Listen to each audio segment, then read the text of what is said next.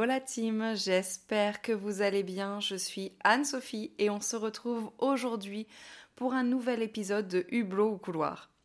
Je voulais d'abord vous remercier d'écouter le podcast chaque semaine. Vraiment, ça me fait plaisir de voir que vous êtes de plus en plus nombreux. J'espère que le contenu vous plaît. N'hésitez pas à me faire des retours sur Instagram. C'est hyper frustrant de ne pas avoir des commentaires sur chaque épisode comme sur YouTube par exemple pour avoir vos retours. Alors bien sûr j'ai le retour de mes proches et j'ai quelques-uns d'entre vous qui m'envoient des messages sur Insta. Mais si vous avez des critiques constructives, n'hésitez pas à venir m'envoyer un petit message sur Insta, ça fait toujours plaisir, sur Hublot ou Couloir. Allez, l'épisode d'aujourd'hui, c'est la suite de la semaine dernière. Donc si tu n'as pas écouté la première partie, je t'invite à le faire tout de suite. Et pour les autres, voici une petite remise en contexte. On est donc en 2015, pendant mon tour du monde, je suis en Thaïlande avec mon ex-conjoint qu'on a appelé Aaron. C'est toujours très drôle de l'appeler comme ça. Et j'avais un rêve de gosse, c'était de pouvoir profiter de l'île de Maya Bay, qui est le décor du film La plage avec DiCaprio, en étant seul au monde, comme si cet endroit était encore un peu euh, secret. Donc en 2015, on a eu plusieurs péripéties, mais on a réussi à louer un kayak et on a beaucoup, beaucoup pagayé pour arriver jusqu'à la plage à la tombée de la nuit. On s'y attendait pas, mais on a été accueillis par une vingtaine de gardes forestiers armés et pas très contents de nous voir. Je suis donc au milieu de la jungle de Maya il fait quasiment nuit noire. J'ai Aaron à côté de moi et j'ai une vingtaine de gardes forestiers en face de moi qui ne parlent pas un mot d'anglais. Sauf un, avec qui on a pu avoir une conversation mais les autres s'expriment uniquement en thaïlandais. Pour le coup, on se croirait vraiment dans le film. Euh, tu sais, quand ils sont pourchassés par des trafiquants de drogue, c'est un peu le même délire, sauf que c'est beaucoup moins drôle dans la vraie vie que dans un film. Du coup, je suis dans un état de nerfs, et en fait, à ce moment-là, j'ai surtout très peur qu'ils me renvoient de force sur le kayak, parce qu'il y a beaucoup de vagues, qu'il fait nuit, qu'il y a beaucoup de houle, et que je viens de pagayer 10 heures pour venir et que je, ne compte pas pagayer dans le sens inverse de nuit. C'est mort. Donc je suis très énervée et quand je suis très énervée, je perds un peu mes moyens et comme je n'ai pas une nature euh, très timide et je n'ai pas non plus ma langue dans ma poche, je commence à me mettre à hurler sur les Thaïlandais en leur disant que c'est inadmissible, de vouloir nous renvoyer, que c'est hyper dangereux. Bref, je m'énerve un peu. En fait, je fais exactement l'inverse de ce que je devrais faire, étant donné que je suis totalement dans l'illégalité et que je n'ai rien à foutre sur cette plage de nuit. Et Aaron me dit de me calmer très vite. Hein, et pour une fois, il n'a pas tort. C'est pas tellement le moment de s'énerver face à des Thaïlandais armés de machettes. Donc le premier garde forestier qu'on a croisé, qui gère euh, entre guillemets la situation, nous demande de retourner sur la plage, d'attendre là-bas et nous dit qu'il va revenir vers nous pour la suite. Ah, euh, la suite. Ok, pas plus de détails. Ok, très bien. On retourne sur la plage et là, je pense que c'est un de mes plus grands regrets de voyage. Je suis tellement énervée, je suis tellement stressée que je profite pas du tout du moment. Et ce moment-là, il va durer en plus, hein. plus d'une heure, je pense. On va rester sur la plage à attendre de connaître la suite. Et en vrai, c'était à ce moment-là que j'aurais pu profiter, me baigner, vivre l'instant présent. Et malheureusement, j'ai pas du tout fait ça. Aaron, lui, s'est baigné, il a vu du plancton fluorescent, il a vécu sa meilleure vie, comme dans le film, et moi, j'étais en train de bouder et de ruminer sur la plage, d'énervement et de stress de devoir repartir en kayak. Vraiment. Peut-être une heure ou une heure et demie euh, plus tard, le Thaïlandais, le sympa, celui qui parle anglais, il revient vers nous et il nous dit qu'un longboat va venir nous chercher. Et je lui rappelle quand même gentiment qu'on n'a pas d'argent. Hein, euh, et en fait, il reste vague. Il nous dit pas, il nous dit pas à ce moment-là qui paye, comment, comment on repart. Non, il nous dit attendez là, il y a un longboat qui arrive. Le longboat arrive et le navigateur ne semble pas du tout serein. L'allée a dû être mouvementée vu ce qu'on a vécu il y a quelques heures. J'imagine pas en longboat de nuit avec les vagues qui tapent sur les falaises, tu vois. Quand il arrive, avant de monter à bord, je lui explique qu'on ne peut pas payer. Bah forcément, je lui dis avant qu'il fasse la course que nous, on n'a pas d'argent. Et il rentre dans une colère noire. On avait bien sûr quelques battes avec nous, mais pas suffisamment pour la course. Et il se met à hurler quelques mots en anglais, comme quoi c'est une course de nuit, que c'est très dangereux, etc. Bien évidemment, je le comprends, mais nous, on l'a pas appelé en fait. Et les gardes forestiers arrivent à ce moment-là, quand ils entendent le, le raffut entre les cris et le vomissement du moteur dans la baie, parce que comme c'est hyper silencieux et que, c'est, et que le longboat arrive avec le moteur, on n'entend que ça.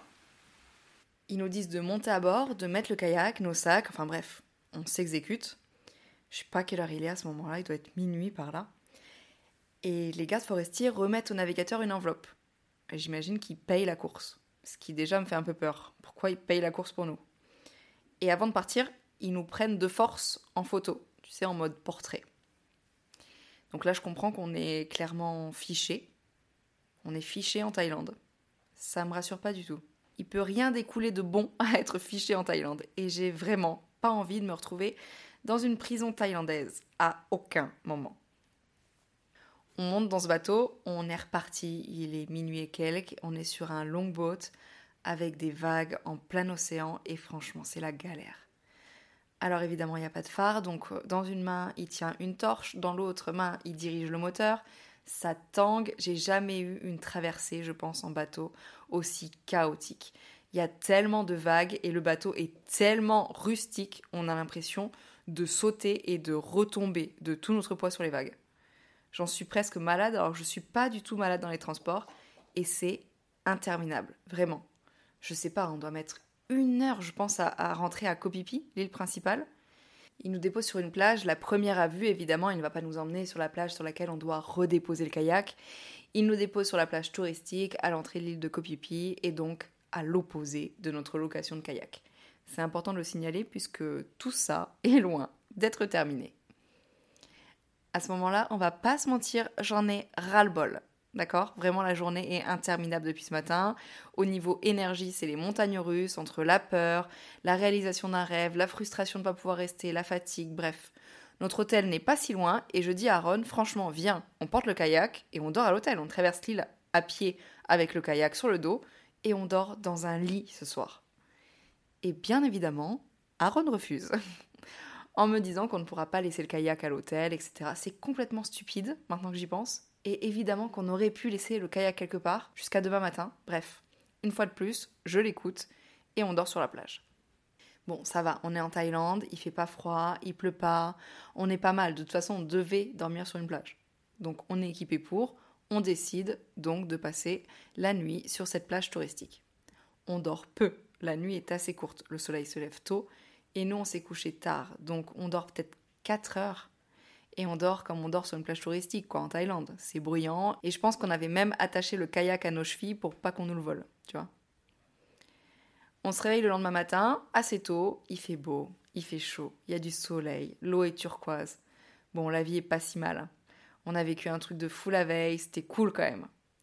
Donc, je récupère de la motivation. Et je dis, ok, let's go. On fait le chemin inverse de ce qu'on a fait la veille et on ramène le kayak. Et Aaron a une nouvelle fois une très bonne idée. Vous vous rappelez que l'île de Kopipi est en forme de H, donc nous avons pris le petit côté pour partir puisqu'on avait déjà beaucoup plus de trajets à faire en kayak que si on partait de la plage principale. Et il y a un autre côté qui est deux voire trois fois plus long. Et Aaron me dit franchement, viens, on fait l'autre côté parce que hier, il y avait que des falaises, on n'a rien vu, alors que de l'autre côté, il y a plein de petites criques, ça pourrait être cool. Prends la journée, on s'en fiche, on a le temps et on profite tranquille. La morale de cette histoire, les gars, c'est de ne jamais écouter les hommes. Écoutez votre intuition. Évidemment, vous l'aurez compris, je me laisse convaincre et je relativise en me disant que la veille, on a mis deux heures sans s'arrêter de pagayer, mais que si on prend la journée et qu'on chill sur les plages, ça va être sympa. Let's go. On est parti sur notre kayak. Et au début, c'est super cool. On pagaille, on s'arrête, on nage, on fait un peu de bronzette, un peu de snorkeling. Il fait beau, il fait chaud, il est 8 heures du matin en Thaïlande, c'est incroyable. Et puis très vite, vraiment très tôt le matin, la météo se dégrade. Et oui, on n'avait toujours pas regardé la météo.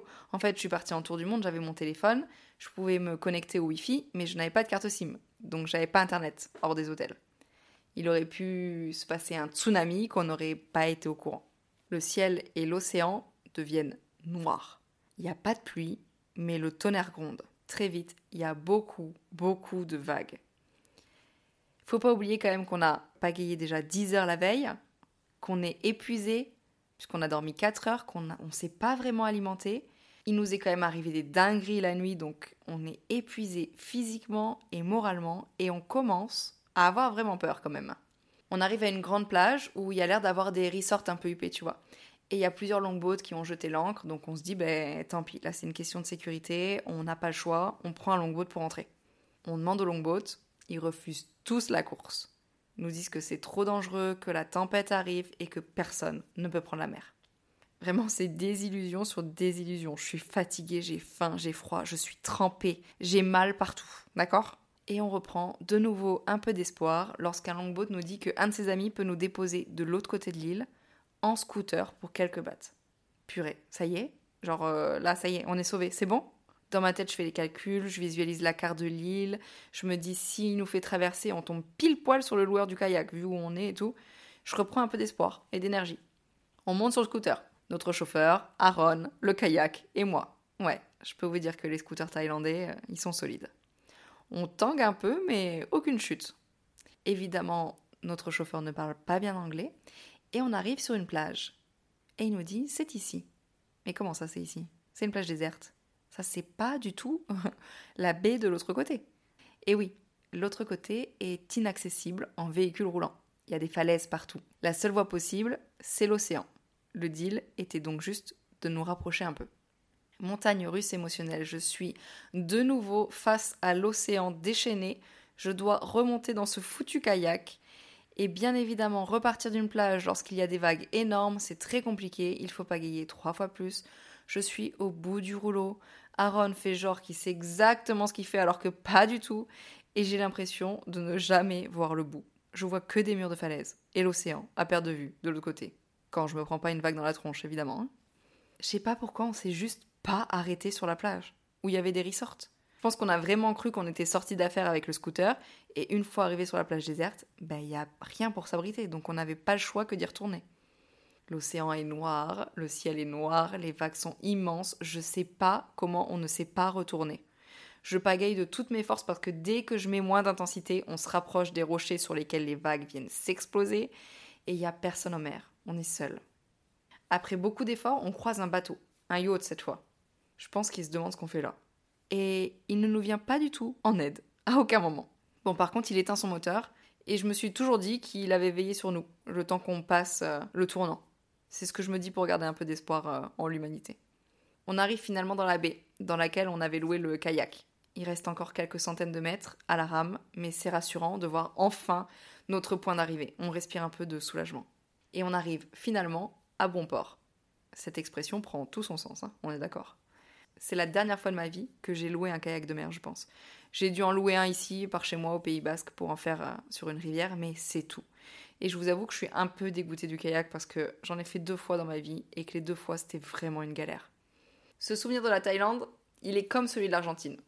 C'est un de mes meilleurs souvenirs de voyage. C'est une de mes anecdotes préférées, alors que vraiment, il aurait pu nous arriver des choses très graves. Autant avec les gardes forestiers qu'avec le kayak en pleine mer. Enfin, c'est complètement irresponsable, c'est clair. Et en même temps, est-ce que c'est pas ça la vie? Prendre des risques pour vivre des choses incroyables et sortir de sa zone de confort. Cette citation est très connue. La magie arrive quand tu sors de ta zone de confort. Et c'est extrêmement vrai. Par contre, les gars, essayons de pas nous mettre en danger non plus. Peut-être qu'on n'a pas besoin de frôler la mort pour se sentir vivant. Je trouve que c'est plutôt une bonne conclusion à cet épisode. Pour l'anecdote, sachez aussi qu'en quittant l'île, on avait un peu peur suite aux photos prises de nous, donc on a caché tous les signes qui pouvaient nous distinguer, tatouages, montres, casquettes. Et il s'est absolument rien passé. On a pu quitter l'île et le pays sans problème. En tout cas, je rêvais de la plage du film. Je rêvais d'endroits secrets, de communautés soudées, alors bien sûr, je ne l'ai pas trouvé ici, mais j'avais envie de voir ce décor de mes yeux. Et pour l'anecdote, j'ai trouvé quelques semaines plus tard mon île, ma plage, ma communauté dans un autre pays d'Asie. Mais ça, ça sera pour un autre épisode. J'espère que cette excursion à Mayabé vous a plu. J'espère que vous ne ferez pas autant de conneries que moi en voyage, mais faites-en un peu quand même. Parce que c'est là qu'on construit les meilleurs souvenirs. Je vous souhaite une belle semaine. Je vous dis à lundi prochain. Et n'oubliez pas, voyagez c'est toujours la meilleure des options. Bisous la team.